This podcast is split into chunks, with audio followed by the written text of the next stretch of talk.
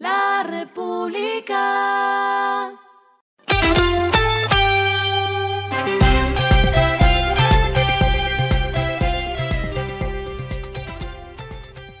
Esto es lo que debes saber al comenzar la semana.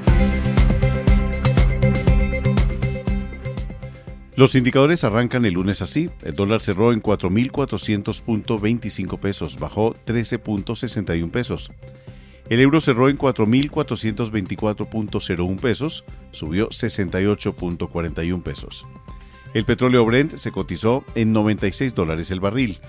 La carga de café se vende a 2.285.000 pesos y en la bolsa de Nueva York se cotiza en 2.87 dólares. Las movidas del fin de semana fueron.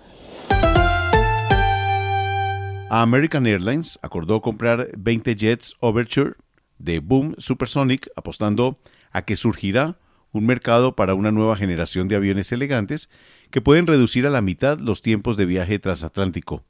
Los aviones están diseñados para transportar de 65 a 80 pasajeros a velocidades de Mach 1.7 sobre el agua, el doble de los aviones convencionales, con un alcance de 4.250 millas náuticas.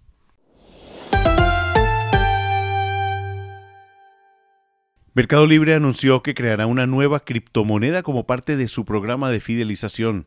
La criptomoneda se llamará Mercado Coin, estará disponible en principio solo en Brasil los clientes de la plataforma de e-commerce ganarán mercado coins como devolución de dinero o cashback al comprar productos en el marketplace de la empresa. Como parte de su plan de focalización y fortalecimiento en Latinoamérica, Tool, una startup colombiana enfocada en el sector de ferreterías y construcción, anunció la llegada a Brasil. Camilo Reina Ramírez, Chief Revenue Officer de la compañía, Indicó que este mercado es una de las economías más grandes de la región, con similitudes con Colombia y gran desarrollo en comercio electrónico, con cerca de 130.000 ferreterías. Lo clave del fin de semana. El ministro de Hacienda José Antonio Ocampo revisó a la baja el pronóstico de crecimiento de la economía para el próximo año a un 2.2% desde un objetivo previo de 3.2%. La proyección del gobierno es superior a la que tiene el Banco Central para el próximo año, que es de 1.1%. Ocampo señaló que si bien uno de sus objetivos será recuperar el grado de inversión por parte de las agencias calificadoras de riesgo que se perdió el año pasado a causa del desajuste de las métricas fiscales, admitió que no es un tema fácil. Lo que está pasando en el mundo. Lo que es noticia en el mundo. Se dice que aproximadamente cada cuatro minutos nacen mil bebés en el mundo y según cifras de The World Factbook, India y China concentran 27% del total de los recién nacidos, ocupando los primeros dos puestos en el escalafón mundial. En Latinoamérica, Brasil y México son los países que lideran el ranking, mientras que en Colombia nacen cinco niños por cada mil en el mundo.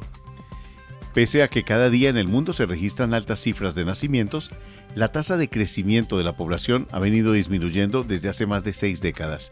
Para 2100, se espera que el crecimiento de la población mundial caiga a 0.1%, lo que significa que esencialmente alcanzaremos un crecimiento demográfico neto cero.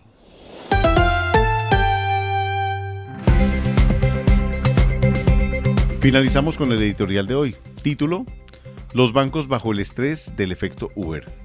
Sumario, el sector financiero nunca había sido exigido no solo a competir, sino a acelerar servicios digitales para no perder clientes más sensibles a la tecnología bancaria de cara al usuario.